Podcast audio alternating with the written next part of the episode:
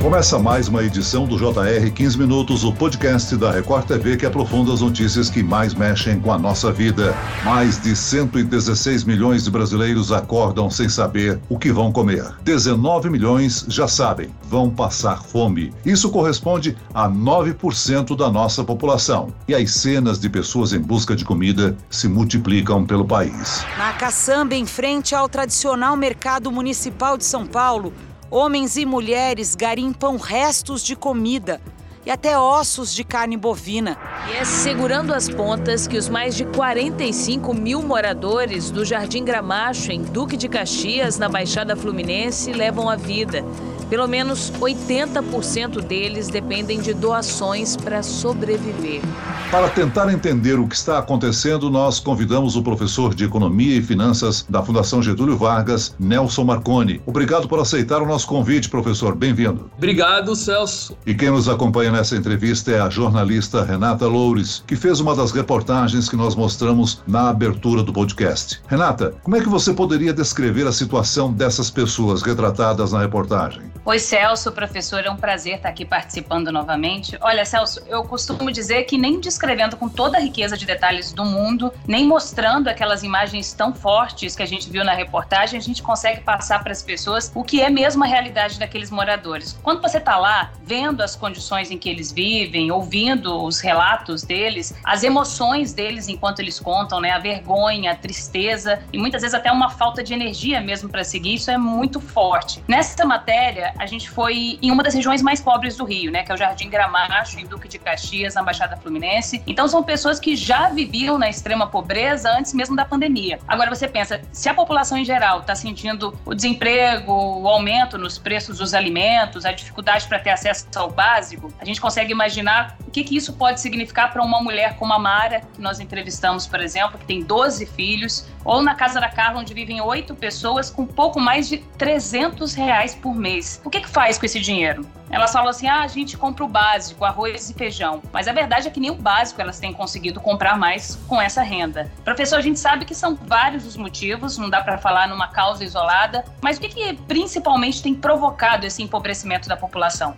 como você falou, aí um conjunto de motivos, né? Desde antes da pandemia é o fato da economia brasileira estar tá crescendo muito pouco e isso fez com que o desemprego, né, fosse aumentando e tirasse a oportunidade de trabalho de muitas pessoas. Depois, a pandemia piorou essa situação. E, para agravar, a inflação começou a subir muito. Um dos alimentos, muito forte na energia, subiu a inflação muito forte dos combustíveis, que ainda que essas pessoas mandem de carro, os combustíveis também são fonte de energia para as empresas. Então, você teve um impacto muito ruim aí combinado da pandemia com crescimento baixo com inflação alta. Professor, o senhor ressaltou que a gente tinha aí uma taxa de desemprego alta antes da pandemia, mas sem dúvida alguma ela acelerou esse processo todo, não?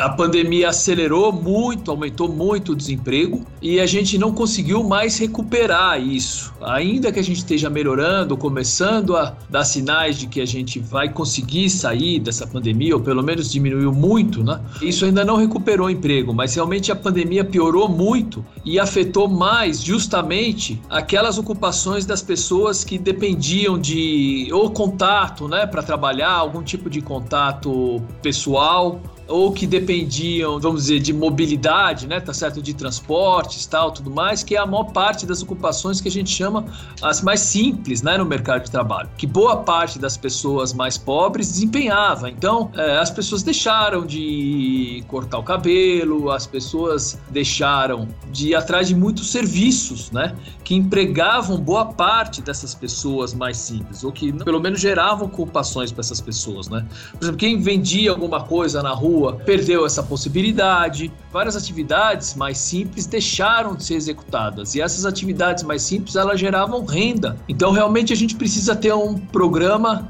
urgente, né, para ajudar na recomposição da renda dessas pessoas, porque elas não vão conseguir, não estão conseguindo se reorganizar, né? Professor, a gente está no momento em que a economia está patinando, né, está estagnada e mesmo assim a inflação continua subindo. Por que, que isso está acontecendo?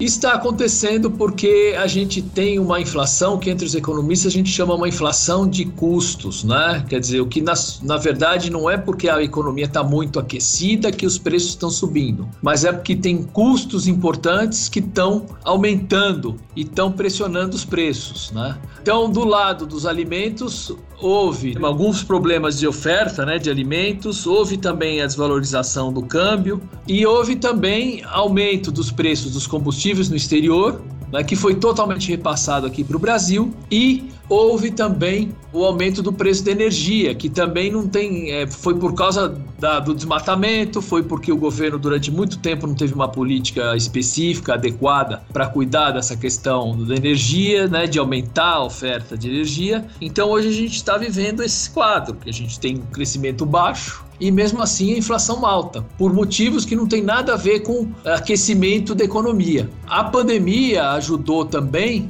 porque ela contribuiu para desorganizar o que a gente chama das cadeias produtivas no mundo todo, quer dizer, em vários países você teve dificuldade para ter matéria-prima para produzir, tem dificuldade até hoje de transporte, ainda tem fábricas parando em algum lugar por causa da Covid, aí acumula né, material para transportar de um país para o outro, você tem problemas mundiais né, que também estão ajudando, né, certo? Mas aqui o governo teria muito a fazer para tentar diminuir o, o, impacto desse cenário né, mundial sobre o nosso país. Professor, o auxílio emergencial de 600 reais no primeiro ano da pandemia, no ano passado, ajudou a tirar uma parcela dos brasileiros da linha da miséria, né? Por que, que a situação piorou tanto, mesmo com o auxílio emergencial ainda ocorrendo esse ano, é claro que em, com menor valor. Primeiro, isso que você falou, né, Celso? O valor é menor, né? São menos pessoas que estão sendo beneficiadas agora. Você vê o que aconteceu com o auxílio emergencial no passado, como realmente tem muita gente na pobreza, né? Porque ele melhorou rapidamente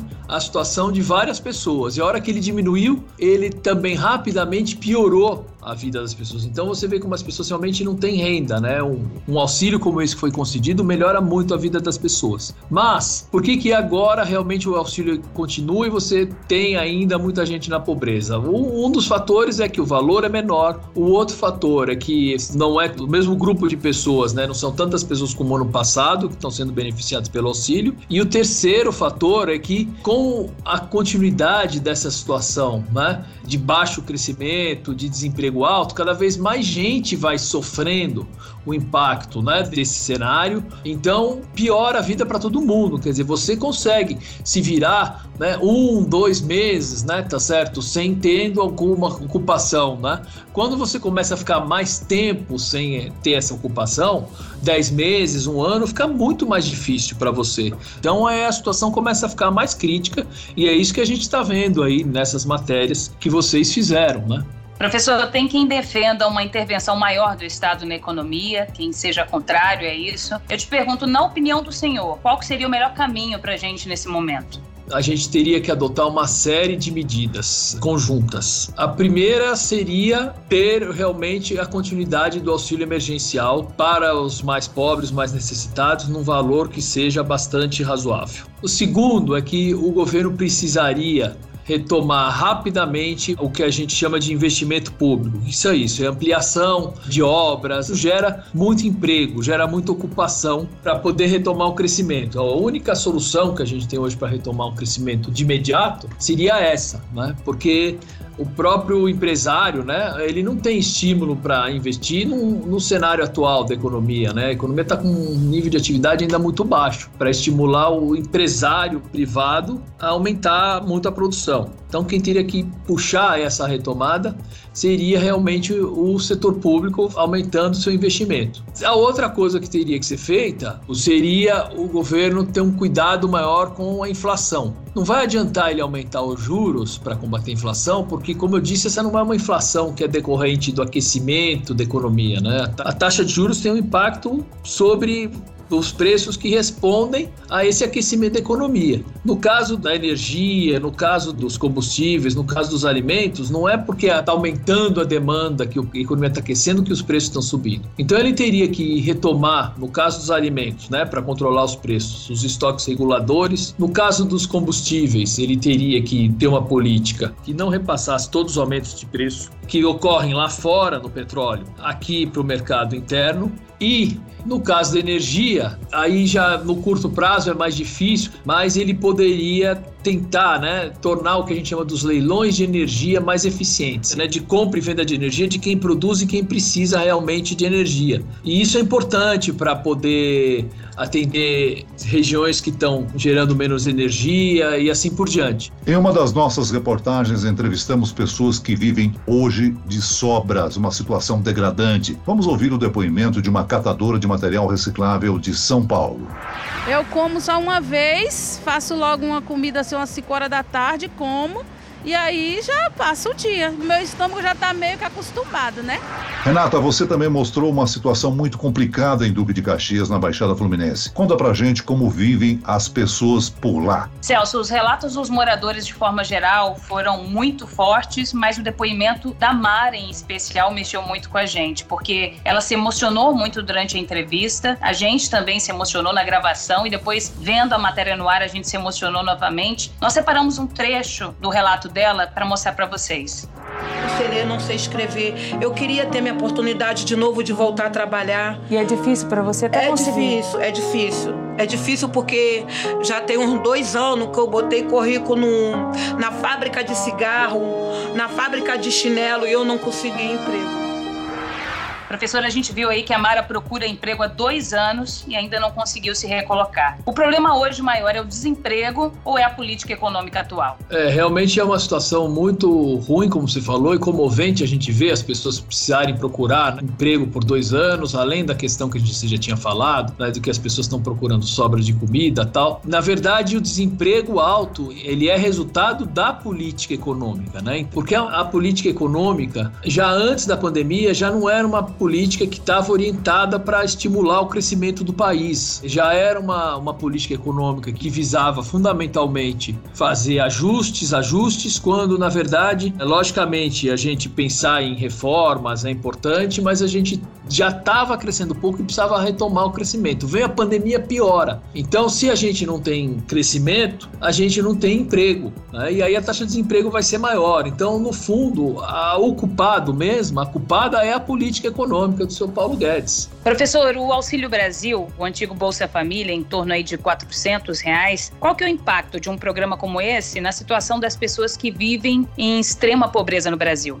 No curto prazo, que a gente fala em economia, quer dizer, de forma imediata, essa é a solução mais importante. O governo poder pagar uma renda para essas pessoas, para elas pelo menos poderem comprar comida, como a gente está vendo, se locomover, pagar suas contas básicas. Mas é lógico que isso não é uma solução que a gente imagina que deva ser permanente. O que o país precisa é retomar o crescimento para depender menos do auxílio, para que as pessoas dependam menos do auxílio. Se o governo parar de pagar, por exemplo, essa parte do auxílio emergencial que alguns estão recebendo ainda e não conseguir pagar esse auxílio Brasil, nós vamos ter realmente uma situação muito ruim para a pobreza. A questão é da onde que o governo tira esses recursos para pagar isso. Eu acho que existem possibilidades sim, quer dizer, o governo governo poderia é, reduzir algum tipo de isenção para eh, poder financiar um programa desse tipo, mas uma expansão né, de um programa de renda mínima agora ele é fundamental. Professor, o anúncio do Auxílio Brasil provocou uma reação no mercado. O dólar subiu e a bolsa despencou. Há uma forma de driblar essa insegurança e não ultrapassar o chamado teto de gastos? O governo ele concede por ano mais ou menos 350 bilhões de em termos de subsídios e incentivos fiscais. É, se ele diminuísse 10%, por exemplo, ele já teria uma boa parte dos recursos para pagar esse auxílio, sem ferir o teto. A gente sabe que tem uma série de emendas aí parlamentares, o tal do orçamento secreto, que hoje ele chega mais ou menos a 20 bilhões. Né? Eu acho que tem uma decisão política aí de prioridades que deveria ser alterada, né? Tá certo? Quer dizer, as prioridades no país estão invertidas. Se a gente olhasse para quem realmente precisa, teria onde reduzir o gasto para financiar esse auxílio. O que eu, vamos dizer, o mercado financeiro estava preocupado é com passar esse teto, né? Tá certo? É desrespeitar o teto.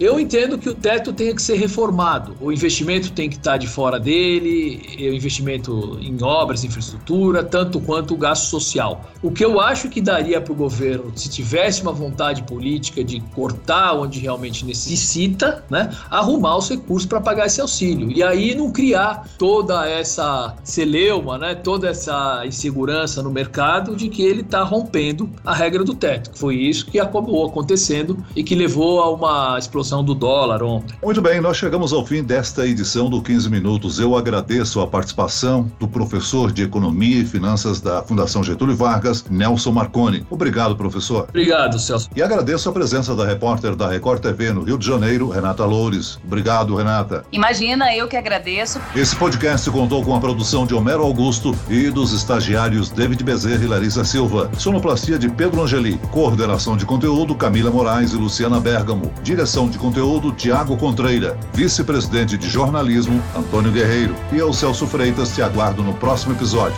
Até amanhã.